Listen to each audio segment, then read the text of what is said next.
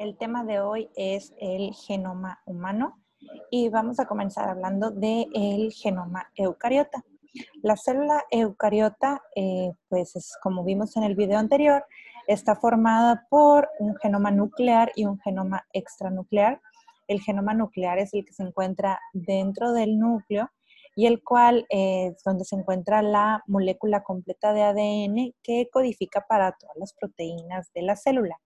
Y el genoma extranuclear se encuentra en algunos organelos como las mitocondrias y los cloroplastos en las células vegetales.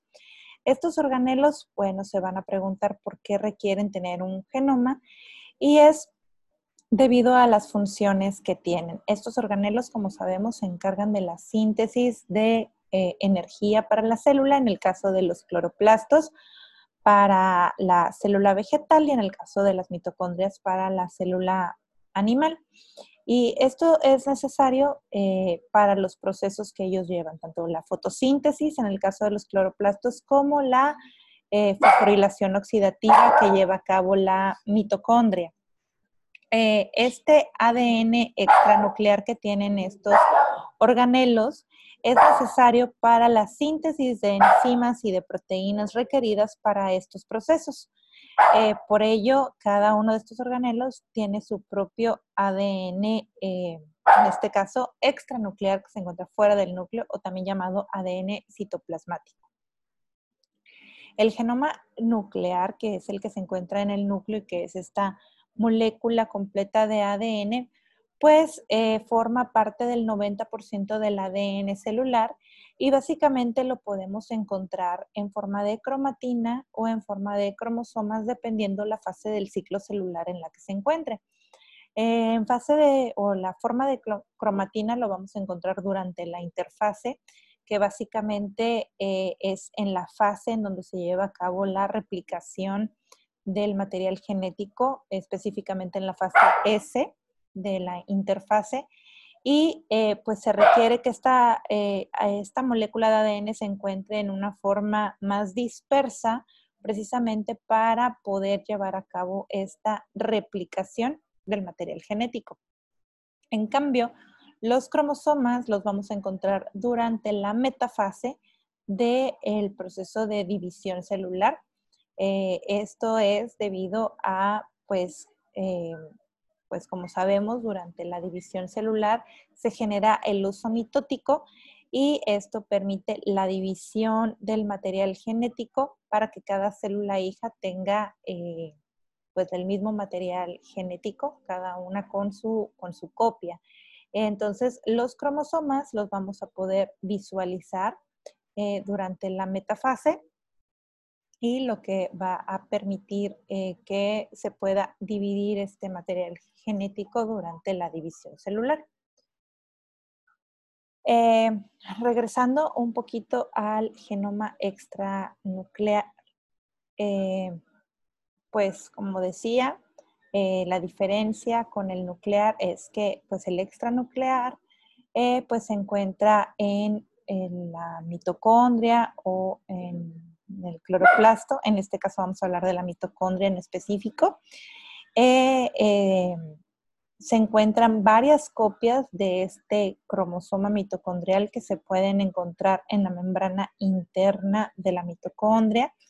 Eh, tiene aproximadamente de 200 a 100 mil copias. Es bicatenario y circular, muy similar al, genoma procariota de una célula procariota forma parte desde el 0.05% hasta el 20% del ADN total celular. Veíamos que el nuclear eh, forma parte del 90%, el resto pues se encuentra dentro de la mitocondria, en el caso de las eucariotas animales. una gran diferencia que tiene el genoma extranuclear con respecto al genoma nuclear es la, eh, que el genoma extranuclear no es repetitivo y casi en su totalidad es codificante, a diferencia del genoma nuclear que en su gran mayoría es repetitivo y no codificante. Y pues en el caso de las mitocondrias humanas, en el genoma mitocondrial vamos a encontrar 37 genes los cuales comprenden dos genes para RNA ribosomal, eh, ribosomas que se encuentran dentro de la mitocondria también, 22 RNAs de transferencia que son necesarios para eh, la síntesis de proteínas dentro de la mitocondria y 13 genes para los complejos 1, 3, 4 y 5 de la fosforilación oxidativa de la cadena transportadora de electrones. Y como les decía, la diferencia o una de las diferencias es precisamente eh, que es el ADN nuclear, es el genoma nuclear es muy repetitivo y entonces podemos ver aquí que el genoma lo vamos a poder dividir en ADN repetitivo y ADN de copia única. Dentro del ADN de copia única, que quiere decir que solamente eh, en una sola parte de todo el, genoma vamos a encontrar esta secuencia génica, pues tenemos tanto ADN codificante como no codificante. El codificante, que es el ADN génico, que es el que forma parte de los genes, y este puede ser tanto estructural como regulador. Y el no codificante, que es el denominado extragénico, pues puede estar dentro de los genes. posteriormente vamos a ver una estructura de un gen y le vamos a llamar a este ADN intragénico, que forma parte de los genes pero no codifica, y el propiamente que se encuentra fuera de los genes, que es el extragénico. Asimismo, tenemos ADN que es repetitivo. Eh, este, eh, pues quiere decir que en toda la molécula de ADN esta secuencia se repite consecutivamente o en varias ocasiones durante toda la molécula. Y de igual manera vamos a encontrar ADN codificante y no codificante. En el caso del ADN codificante, pues este eh, forma parte de los genes, puede ser estructural o puede ser de regulación.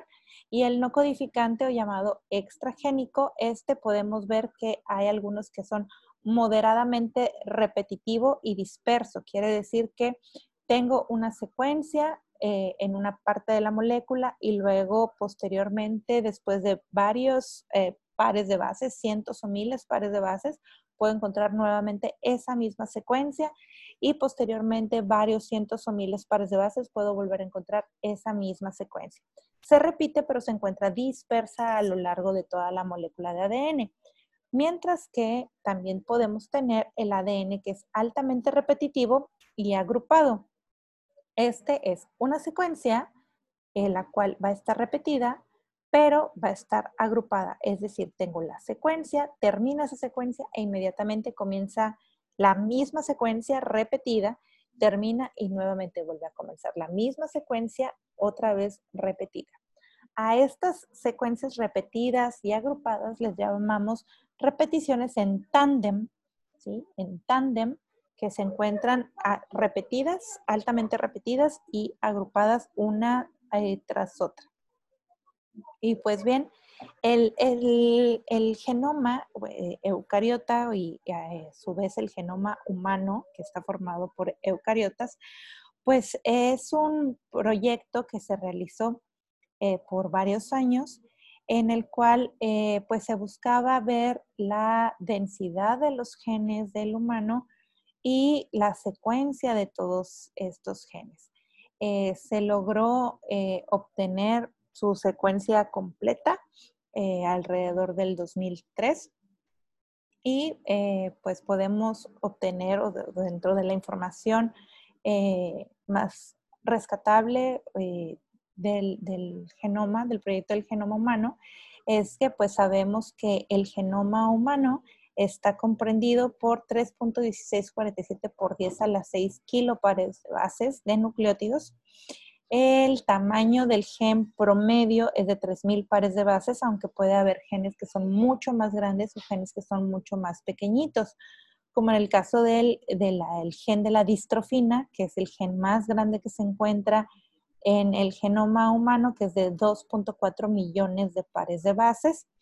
Asimismo, eh, el genoma humano está comprendido de 30.000 a 35.000 genes aproximadamente y en toda la población, sin importar la raza, el 99.9% de la secuencia es igual entre todos.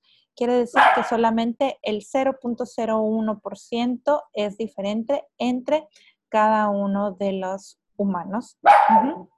Ah, además, una de las eh, de la importancia es que de todos estos 30.000, 35.000 eh, genes que se encuentran en todo el genoma, eh, pues aún así hay mucho, mucha cantidad de pares de bases y de nucleótidos que no se sabe cuál es su función. Hay todavía muchas funciones desconocidas para más del 50% de los genes y menos del 2% del genoma codifica para proteínas. Es decir, de estos 30.000, 35.000 genes, menos del 2% solamente codifican para proteínas.